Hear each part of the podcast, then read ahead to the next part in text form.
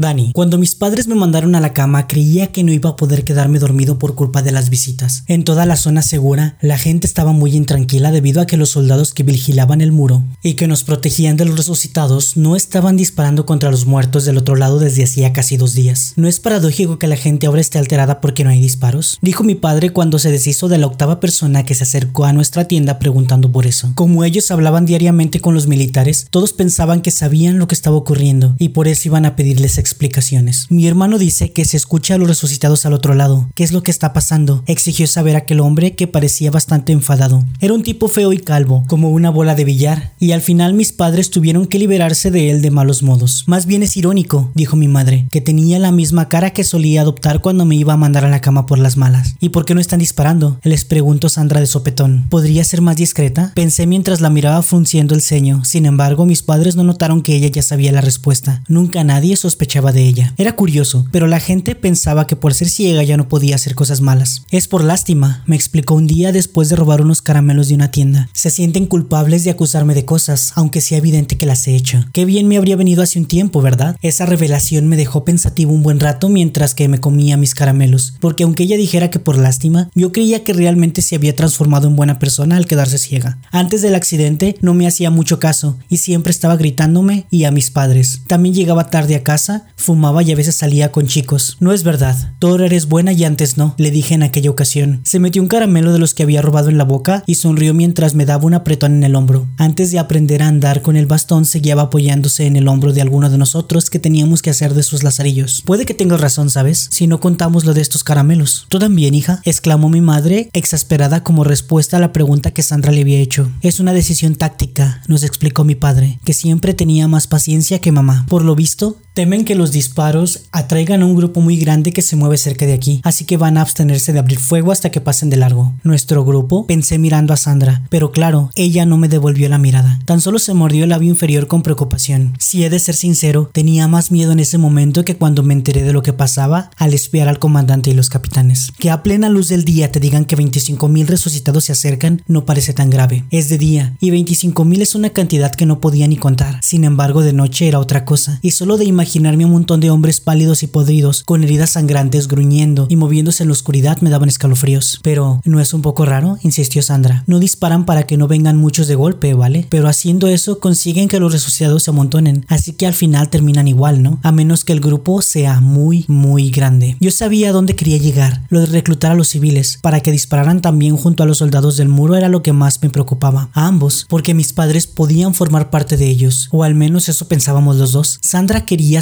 cualquier otra información que pudiera saber sobre el tema, como me dijo que intentaría hacer. Pues no lo sé, hija, le contestó mi padre. De contar muertos vivientes no me encargo yo. Supongo que el comandante y los demás sabrán mejor que nadie qué hacer. No, ellos tampoco sabían qué hacer. Me dije al recordar la conversación que habían tenido. De hecho, incluso creían que los muros no podían resistir, pero aquello parecía imposible viendo la gran barrera de hormigón que nos protegía. ¿Cómo iba a poder una persona? Porque un resucitado no era más que eso, una persona loca. ¿Cómo podrían romper eso? Ni en un millón de años. Sandra no insistió mucho porque no parecía que mis padres supieran nada sobre el tema, o no querían contárnoslo, y nadie quería seguir hablando sobre muertos vivientes. Como no había nada más que discutir, y la gente de otras tiendas dejó de venir por fin, pude dormirme de una vez. Tuve un sueño muy raro en el que me despertaba en la tienda de campaña, y en lugar de encontrarme con mi hermana y mis padres estaban ahí todos mis compañeros del colegio. Entonces sonaba el timbre y salíamos a la tienda, corriendo, pero en lugar de salir a la zona segura, lo hacíamos al patio de mi colegio. Tras atravesarlo corriendo, llegué a la calle donde normalmente las madres esperan a que salgamos para recogernos. Sin embargo, mis compañeros de clase habían desaparecido y en lugar de madres había resucitados. Estaban ahí, quietos, con la mirada perdida en el horizonte, manchados de sangre y con heridas asquerosas por todas partes. Mi madre estaba entre ellos, aunque no era uno de ellos. Quería ir con ella, pero me daba miedo meterme entre la multitud de muertos vivientes. Dani, cariño, estoy aquí. Me llamaba sonriendo y agitando una mano en el aire para llamar mi atención. Intenté dar un paso adelante, pero los resucitados cercanos me miraban y por sus miradas sabía que si terminaba de dar el paso se echarían sobre mí. Dani, mamá parecía confusa, no sabía por qué no iba con ella y parecía preocupada. Mamá, no puedo ir, me rodean. Grité, sintiendo unas ganas crecientes de ponerme a llorar. Buscando un ápice de compasión, volví a mirar a los muertos y me asusté porque en ese momento los reconocí a todos. Ahí estaban mis profesores, algunos vecinos, gente que conocía solo de vista y hasta la tía Isabel y el tío Juan con mis primos. Alicante ha caído. Madrid ha caído, Barcelona ha caído, decía la voz del capitán Alcaraz a mi espalda. No había visto nunca su cara, de modo que la que tenía en el sueño cuando me volví para verlo debía ser falsa, pero aún así me resultaba extrañamente familiar. Llevaba unos auriculares puestos y hablaba muy alterado a través de un micrófono. Valencia y Sevilla también han caído. Se levantó y me miró con una mueca de asombro. Murcia también ha caído, Dani, dijo con tristeza. Lo siento, Dani. Murcia también ha caído. Unas manos me agarraron por los hombros y me dieron la vuelta. Sandra tenía las mismas heridas que el día que la llevaron a verla al hospital después de tener el accidente.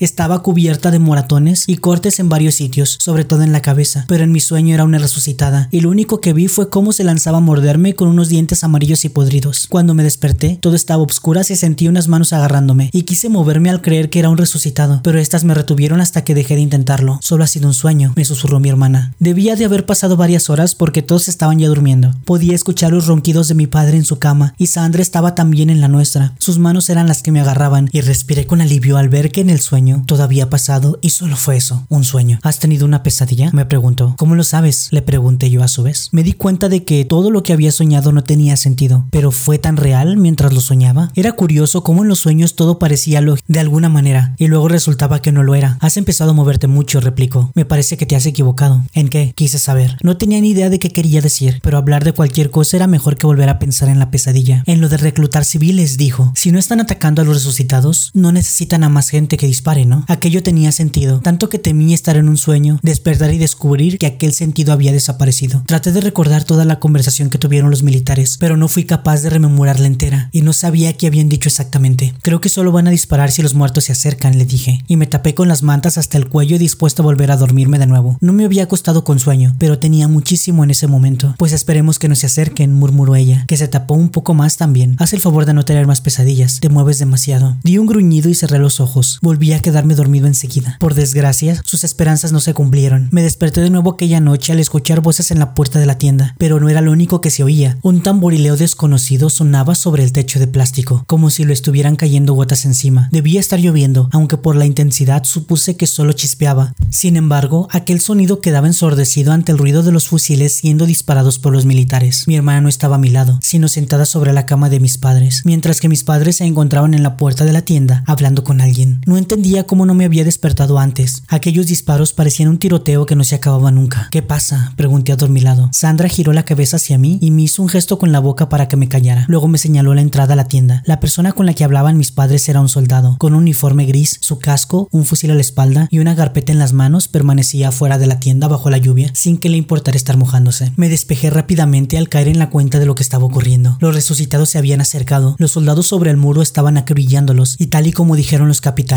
reclutaban civiles que supieran manejar armas. Bajé de la cama de un salto, me puse las zapatillas y me dirigí a la otra cama para estar junto a mi hermana en un momento como ese. ¿Se van a ir? Le pregunté en voz baja. En el pasado siempre pensé que el hecho de que mis padres supieran usar armas era genial. Cuando les decía a mis amigos que mi madre sabía disparar alucinaban, pero ahora hubiera dado cualquier cosa porque no supieran hacerlo y que los militares los dejaran en paz. No quería que se fueran. Están discutiéndolo, contestó ella, que prestaba más atención a la conversación que tenían allá afuera que a mí. Yo la imité y me limité a escuchar también a ver si me enteraba de algo. No podemos irnos los dos, le espetó mi madre al militar, quien los miraba bastante serio. Tenemos órdenes del capitán, respondió él. Presté más atención para ver si decía el nombre de algún capitán que conociera, pero mi padre lo interrumpió antes. Precisamente fueron ellos quienes crearon el reglamento a levantar esta instalación, replicó enfadado. Tenemos un hijo menor de edad a nuestro cargo y por tanto ha de haber siempre un progenitor a su cuidado. ¿Será posible que gracias a eso, a que solo tenía 10 años, uno de ellos se librara? Esa idea me gustaba. Ojalá hubiera tenido un hermano también menor de edad para que se pudieran librar los dos. La situación es de máxima alerta, dijo el soldado sin perder la paciencia. Necesitamos a todo civil cualificado encima del muro. Sí, lo entiendo, pero seguimos teniendo un hijo menor de edad, insistió mi madre. Uno debe quedarse según sus propias normas, a menos que las hayan cambiado. Las normas no han cambiado. El soldado abrió la carpeta que llevaba en las manos y sacó con cuidado para que no se mojara por la lluvia un papel que le entregó a mi padre. Según nuestros registros, tienen otra hija mayor de edad que puede encargarse del niño mientras estén ausentes. Mi madre dio un gemido de consternación y tuvo que sentarse en una de las sillas. Mi hija es mayor de edad, sí, pero sufre de ceguera total, está discapacitada, le intentó explicar mi padre, pero su voz no era tan segura como un momento antes, más parecía estar rogándole. Mamá se tapó la cara con las manos, como hacía cuando lloraba, y Sandra se levantó de la cama para ir a su lado. Lo siento, pero son las órdenes, se empecinó el soldado. Mi padre miró el papel que tenía en las manos y luego nos miró a todos mientras mi hermana y mi madre se abrazaban. Cuando dirigió su mirada hacia mí y vi su expresión se me cayó el alma a los pies. Ese gesto como diciendo ¿y ahora qué hago? No era nada propio de él. Mi padre siempre sabía lo que se tenía que hacer. Le ruego que entre en razón, suplicó. Mi hija no puede hacerse cargo. Señor, no hay tiempo que perder, lo interrumpió el soldado. Si no vienen por las buenas, tendré que llevarme los arrestados. La amenaza parecía ir en serio, así que mi padre acabó rindiéndose. Al menos denos un momento para despedirnos, le pidió, cosa que nos concedió con un seco asentimiento. Sandra dejó a mi madre y corrió a abrazar a papá, mientras que mamá vino hacia mí y me dio un abrazo tan fuerte que temí que fuera a romperme las costillas. Luego me dio por lo menos 17 besos antes de soltarme. Todo va a ir bien, ¿vale, cariño? Me aseguró con lágrimas en los ojos, aunque sonriendo. Tienes que portarte bien y hacer caso a tu hermana hasta que volvamos, ¿de acuerdo? Asentí sintiendo ganas de ponerme a llorar. Llorar era de niños pequeños, pero al recordar que los militares dijeron que la zona segura podría no aguantar, tuve miedo. Y no me gustaba tener miedo. Me sentía muy tonto porque era imposible que mis padres les pasara nada. Iban a estar bien. Al final, para consolarme, le di unos cuantos besos yo también. Luego llegó el turno de despedirse de mi padre, que antes se despidía de Sandra, pero mientras que ella lloraba como una Magdalena, él no había dicho nada. Mi padre no lloraba jamás, al menos que yo hubiera visto. Cuando se acuclilló frente a mí, me miró con gravedad y apoyó sus manos sobre mis hombros. Tienes que cuidar de tu hermana, ¿está bien? Me susurró con tanta seriedad que al principio pensé que me estaba regañando. Ahora eres el hombre de la casa, así que prométeme que cuidarás de tu hermana pase lo que pase. Está bien, respondí yo un poco confuso. No entendía cómo iba a cuidar de mi hermana cuando ella era la mayor y hasta ciega hacía las cosas mejor que yo. No, dijo negando con la cabeza. Tras él, mi madre le daba su correspondiente ración de besos a Sandra. Tienes que prometérmelo. Prométeme que cuidarás de tu hermana pase lo que pase. Te lo prometo, contesté sin salir de mi asombro. Mi padre nunca se había puesto tan serio conmigo. Cuidaré de Sandra pase lo que pase. No dijo nada, solo me apretó más los hombros como había hecho Sandra cuando tuve la pesadilla y luego me abrazó. Antes de que se marchara el soldado, tuvo que agarrar el brazo de mi madre para separarnos porque volvió a tomarme para estamparme más besos por toda la cara. Mientras se los llevaba, Sandra y yo salimos de la tienda para verlos partir sin que nos importara nada mojarnos por la lluvia. Se marcharon en dirección al colegio, donde seguro que les iban a dar armas y esas cosas antes de subir al muro a pelear contra los resucitados. Antes de doblar entre las tiendas, mi padre se giró y me miró con un gesto severo, gesto que yo interpreté como un recordatorio de la promesa que le acababa de hacer. En cuanto desaparecieron de nuestra vista, o más bien de mi vista, se lo dije a Sandra, y juntos volvimos al interior de la tienda. Fuera aún llovía. La lluvia cada vez era más intensa. Había personas de otras tiendas que se asomaron al escuchar los disparos y comentaban entre ellas lo que podía estar pasando. Mi hermana cerró la cremallera en cuanto pasamos dentro. Luego se sentó en la cama de mis padres y se puso a llorar otra vez. Me mantuve en silencio luchando por no llorar yo también hasta que me tranquilicé. Y entonces me dijo que me acostara y que siguiera durmiendo. Sin embargo, no fui capaz de dormir entre la lluvia y los disparos y que de vez en cuando la escuchaba sollozar. Sencillamente no era capaz de conciliar el sueño. Por la mañana, la cosa no había cambiado demasiado. Seguía lloviendo, aunque no con mucha intensidad, y desde el muro los militares seguían luchando contra los resucitados. Sandra también seguía tan triste como por la noche. Tuvimos que ser ella y yo quienes fuéramos a recoger la comida al colegio ese día. Como no estaban mis padres, tuve que guiarla yo entre las tiendas de campaña. Los charcos de agua y la gente, que aún parecía preocupada, no dejaban de dirigir sus miradas hacia el muro, sobre el cual había más soldados que nunca. Ella protestó al tropezarse con la cuerda que sostenía una tienda y casi caerse de boca al suelo. Por eso no me gusta estar aquí afuera, y menos cuando llueve. Solo podría haber ido perfectamente por la comida, pero por lo visto hacía falta la firma de un mayor de edad en una lista que tenían y tuvo que acompañarme. Aunque así fuéramos más lentos, no me molestó. Prefería tenerla cerca. Le prometí a mi padre que cuidaría de ellas mientras no estuvieran y pensaba cumplir con la promesa. ¿Los ves? Me preguntó después de que le ayudara a saltar un charco especialmente grande. Se refería a mis padres, por supuesto. Subidos en el muro había muchos soldados e incluso algunas personas que no vestían con uniforme militar y que debían ser civiles reclutados, como ellos. Sin embargo, no los vi entre ese grupo. No están, respondí esperanzado. Tal vez no hubiera necesitado a todos los que reclutaron. A lo mejor estaban dentro del colegio esperando o haciendo otra cosa. Deben estar en otra zona, dijo en cambio Sandra. Sí, aquello tenía sentido, aunque me gustaba más pensar que no estaban ahí. No es que tuvieran mucho peligro sobre el muro, pero ya habían ocurrido accidentes antes. Un soldado se cayó por el lado de afuera y se rompió una pierna, y dos personas que quisieron marcharse saltando el muro por la noche les atacaron los resucitados. Solo uno logró escapar, o eso se contaba. No creí que mis padres fueran a caerse, pero si ocurría ahora, había miles de muertos vivientes al otro lado. Van a estar bien, le dije para convencerme yo también. Están allí arriba, lejos de ellos, y los resucitados no saben escalar. Y aún así, otras zonas seguras han caído, según me dijiste, ¿no es cierto? Reflexionó y alzó la cabeza hacia los disparos como si quisiera escucharlos mejor. En aquello tenía razón. Los militares dijeron la primera vez que los espié que ya habían caído muchas ciudades, y seguro que los que defendían sus muros fueron los primeros en caer, porque eran los que estaban en primera fila de combate. Sandra debió percibir mi repentina preocupación porque me despeinó con la mano y sonrió. Seguro que tienes razón y están bien. Vamos, vamos por la comida que muero de hambre. Ya había acompañado a mi padre muchas veces antes a recoger las raciones. Las repartían en la entrada del colegio y normalmente un par de soldados con armas en la mano vigilaban que no hubiera problemas. Otro militar comprobaba la lista donde había que firmar. Un cuarto sacaba las raciones que el tipo de la lista le decía y un quinto vigilaba el lugar donde guardaban la comida y de donde la sacaban. Pero aquella vez tan solo había dos, uno que vigilaba y otro que hacía todo lo demás y que parecía bastante agobiado. ¿Sabe algo de lo que está pasando en el muro? Le preguntó mi hermana tras recoger dos raciones que nos correspondían. Aunque mis padres no estaban, nos seguían dando comida para cuatro y me pareció que iba a sobrar un montón. El soldado la miró con un gesto hosco, que ella, evidentemente, le pasó inadvertido.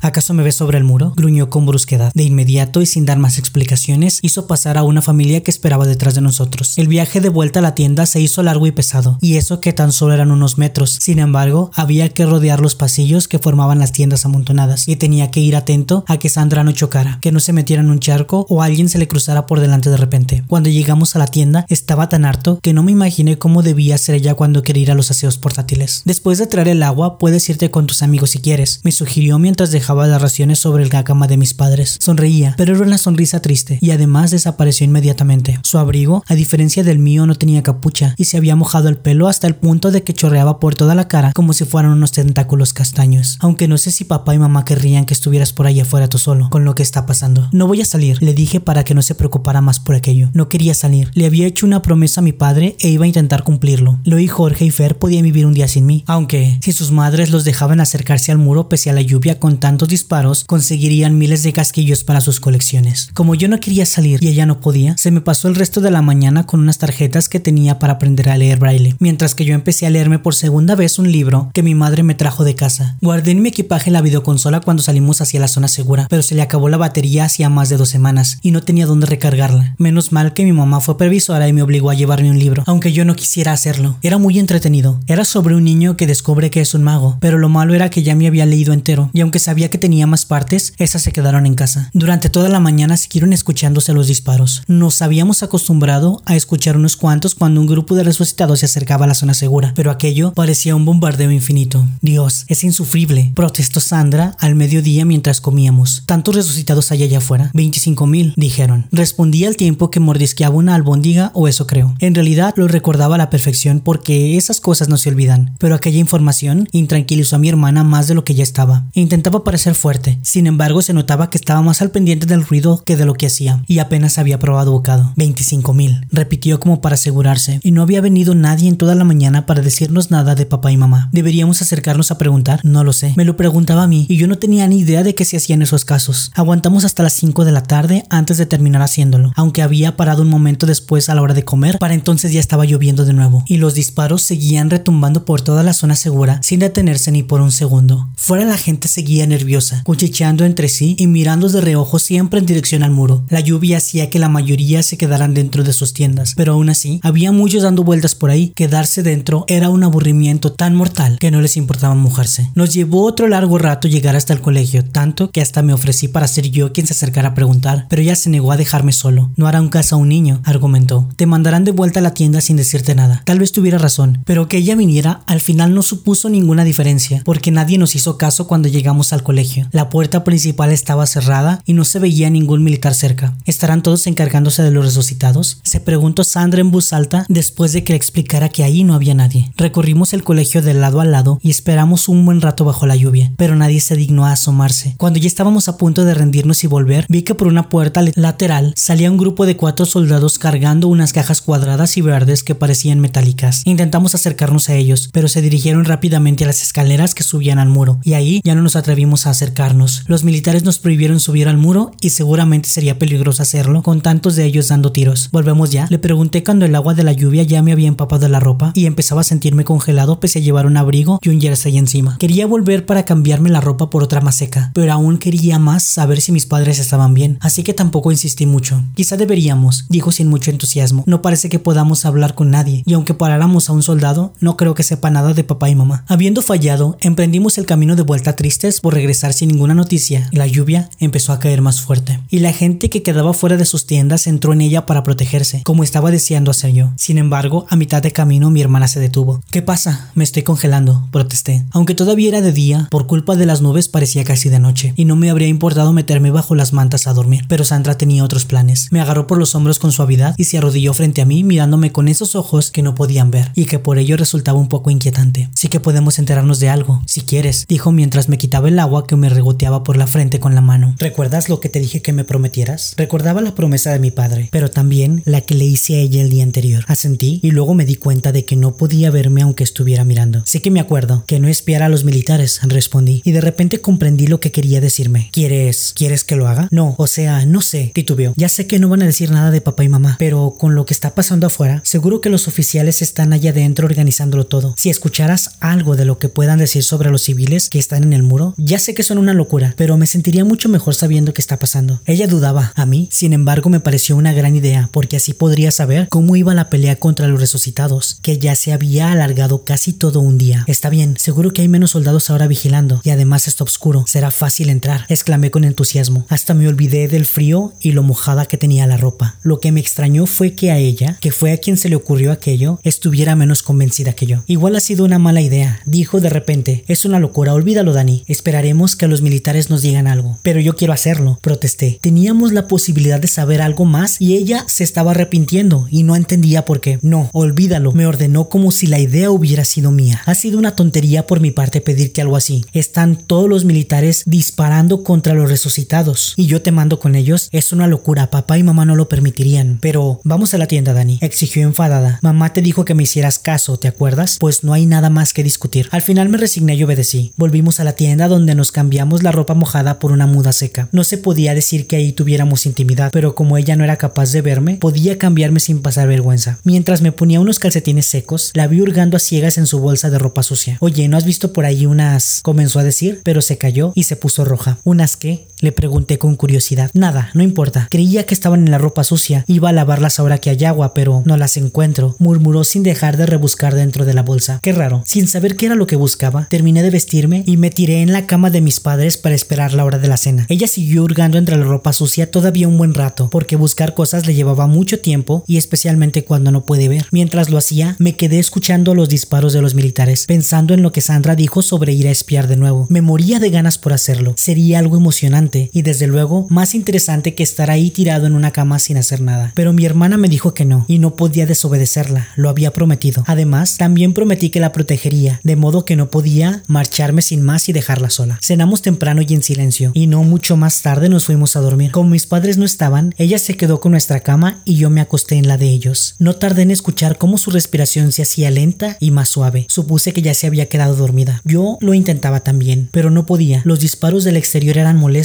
sin embargo, lo que no me dejaba dormir era la curiosidad de saber de qué estarían hablando el comandante y los demás en ese momento, y cómo iría la pelea contra los resucitados. Llevaban enfrascados en la batalla todo el día, seguro que habían muerto casi todos, y estábamos a salvo. Tras dar varias vueltas sobre la cama, acabé por tomar una decisión, y acto seguido me levanté y me puse las zapatillas y el abrigo, que aún estaban un poco húmedos por la lluvia. ¿Estás despierta? Susurré desde mi cama para comprobar si mi hermana reaccionaba, y al ver que no lo hacía, me deslicé hacia la entrada de la tienda y subí la crema era lo justo para poder salir. Una ráfaga de aire frío me recibió y vino acompañada de gotas de lluvia. Después de pasarse lloviendo toda la tarde, parecía que empezaba a escampar. Fuera todo estaba oscuro, con el cielo nublado y no había estrellas, luna ni nada que iluminara. Tampoco vi ni un alma pasar por ahí. La gente había vuelto a sus tiendas porque el frío y la lluvia no invitaban a quedarse fuera, por muy preocupados que estuvieran por los resucitados. Anduve entre las tiendas sin que nadie notara mi presencia. Los únicos que podrían haberme visto eran los militares sobre el muro, pero ellos estaban ocupados con los muertos vivientes del otro lado, así que no me costó nada saltar la valla y colarme en el callejón que llevaba hasta el pequeño patio del colegio. Tuve la suerte de que estuvieran reunidos, aunque me sorprendió mucho ver las luces del aula encendidas. Debían tener algún modo de producir electricidad. Siguiendo mi método, me coloqué debajo de la ventana, pese a que la lluvia había formado un charco justo ahí. Sobre el muro no había nadie en aquella ocasión. Esa parte no daba hacia ningún lugar por donde nos atacaban los resucitados, y no tenían la necesidad de vigilarlo. Eso me tranquilizó, porque me aseguraba que nadie fuera podía atraparme escuchando lo que no debía. Sin relevos, nuestros hombres llevan horas ahí encima. Escuché la voz de la mujer, la capitana Olivares. Están agotados. Tendrán que aguantar. Ese era el comandante, y como siempre, no parecía satisfecho. Esto se puede alargar otro día más fácilmente. Deberíamos empezar a hacer relevos, poner a hombres descansados antes de que se agoten del todo. El otro capitán Sandoval también se encontraba ahí. No podemos reducir las unidades en este momento, insistió el comandante. Si empiezan a presionar contra el muro, podría venirse abajo por el peso. Con todos los respetos, mi comandante, ¿cómo va a venirse abajo un muro de hormigón de un metro de grosor? Objetó casi riéndose el capitán Sandoval. ¿Cómo?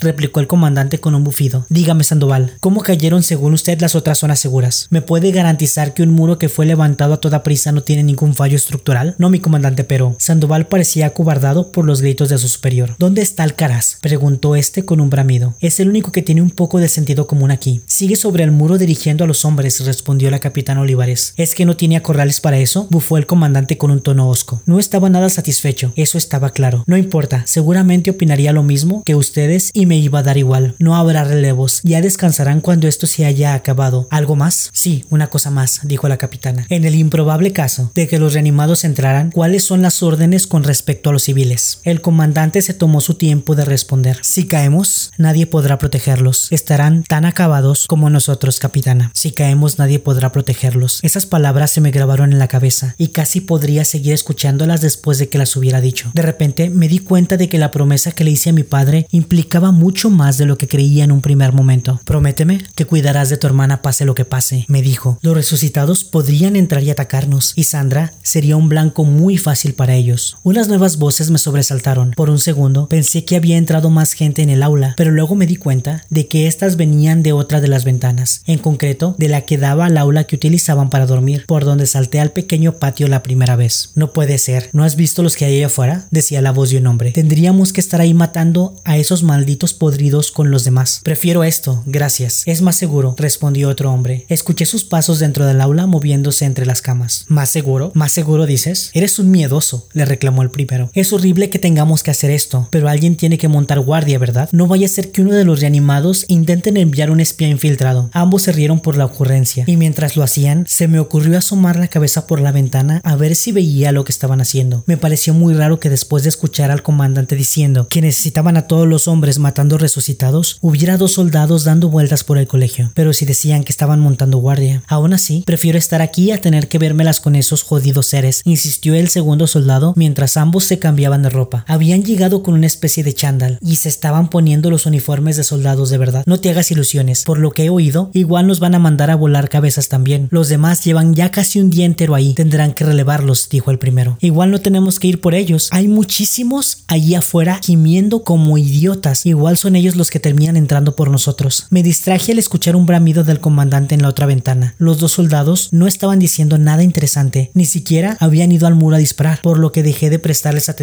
y volví a centrarme en lo que ocurría tras la otra ventana. Pero entonces uno de ellos abrió un pequeño baúl de los que había al pie de todas las camas y de él sacó una pistola. Si entran, tengo esto para ellos, dijo mostrándole el arma al otro, que hizo una mueca de desagrado al verla. No seas idiota, tenemos fusiles de asalto, ¿para qué quieres esa pistola? Le espetó con desdén mientras se ponía el cinturón del uniforme. La pistola era del teniente Lorenzo, respondió él mientras miraba el arma con rabia. Fue mi instructor, un buen hombre, y esos zombies se lo comieron cuando intentábamos limpiar Vista Alegre. Le quedan siete balas, y me prometí metérselas en el cerebro a siete reanimados en cuanto tuviera la oportunidad. Dejó la pistola sobre la cama, y cuando acabaron de vestirse, la volvió a meter en un baúl antes de marcharse cerrando la puerta detrás de sí. Los capitanes y el comandante seguían hablando al otro lado, pero yo no les hacía caso porque acababa de tener una idea, una idea que me parecía peligrosa y arriesgada, pero muy buena. ¿Qué mejor forma de proteger a mi hermana que con un arma? Entusiasmado por la idea de tener mi propia pistola, por un momento me olvidé del frío y la lluvia que me calaba hasta los huesos. Incluso me olvidé de la posibilidad de que Sandra se hubiera despertado y descubriera que no estaba en la cama. Metí los dedos por la rendija de la ventana, la abrí lo suficiente como para poder entrar y de un salto me colé dentro del aula. Al igual que la primera vez que entré en aquel lugar, no había ningún soldado durmiendo pese a estar todo lleno de camas. Me acerqué a la puerta que daba al pasillo del colegio y escuché atentamente intentando distinguir voces o pasos que pudieran indicar que alguien se acercaba. Tras unos segundos, solo escuché las voces del comandante a través de la ventana. Dentro del colegio no había un alma. Conteniendo la emoción, me dirigí hacia el baúl del soldado dispuesto a abrirlo y a tomar el arma de su interior. Solo estaba cerrado por dos hebillas que fueron fáciles de abrir. Dentro había sobre todo ropa y escondida entre ella una revista con una mujer rubia desnuda con unos pechos muy grandes, pero debajo de una camiseta me encontré con lo que estaba buscando, la pistola. Me quedé congelado al verlo. Era un arma de verdad. La emoción que sentí no se podía expresar con palabras. Tenerla ahí delante casi me daba un poco de miedo, o por lo menos respeto. Sin embargo, alargué la mano y la tomé sin dudar. Pesaba mucho más de lo que esperaba y apenas me cabía en las manos, que me temblaban de la impresión por estar tomando un arma de fuego real. No tenía ni idea de cómo funcionaba aquel artefacto. Sabía que disparaba cuando le apretabas al gatillo y que la bala salía por el agujero del cañón como era lógico, pero también sabía que las armas tenían una especie de seguro y un cargador que se tendría que poner y quitar de alguna forma. Cerré el baúl todavía fascinado con la pistola. Solo el hecho de tenerla en las manos me daba una sensación de seguridad y poder que me gustó mucho. Con una sonrisa en la cara, me la guardé en el bolsillo del abrigo y me dirigí hacia la ventana otra vez. Fuera, el comandante seguía gritándoles a los capitanes, pero ya no me importaba lo que tuvieran que decir. Solo quería volver a la tienda y esconder la pistola hasta que llegara el momento en que pudiera necesitarla. El trayecto de vuelta se me pasó volando. Iba como en una nube y solo podía pensar en lo que llevaba en el bolsillo, aunque una parte de mí me decía que aquello estaba mal. La otra no hacía nada más que recordarme la promesa a mi padre. Prométeme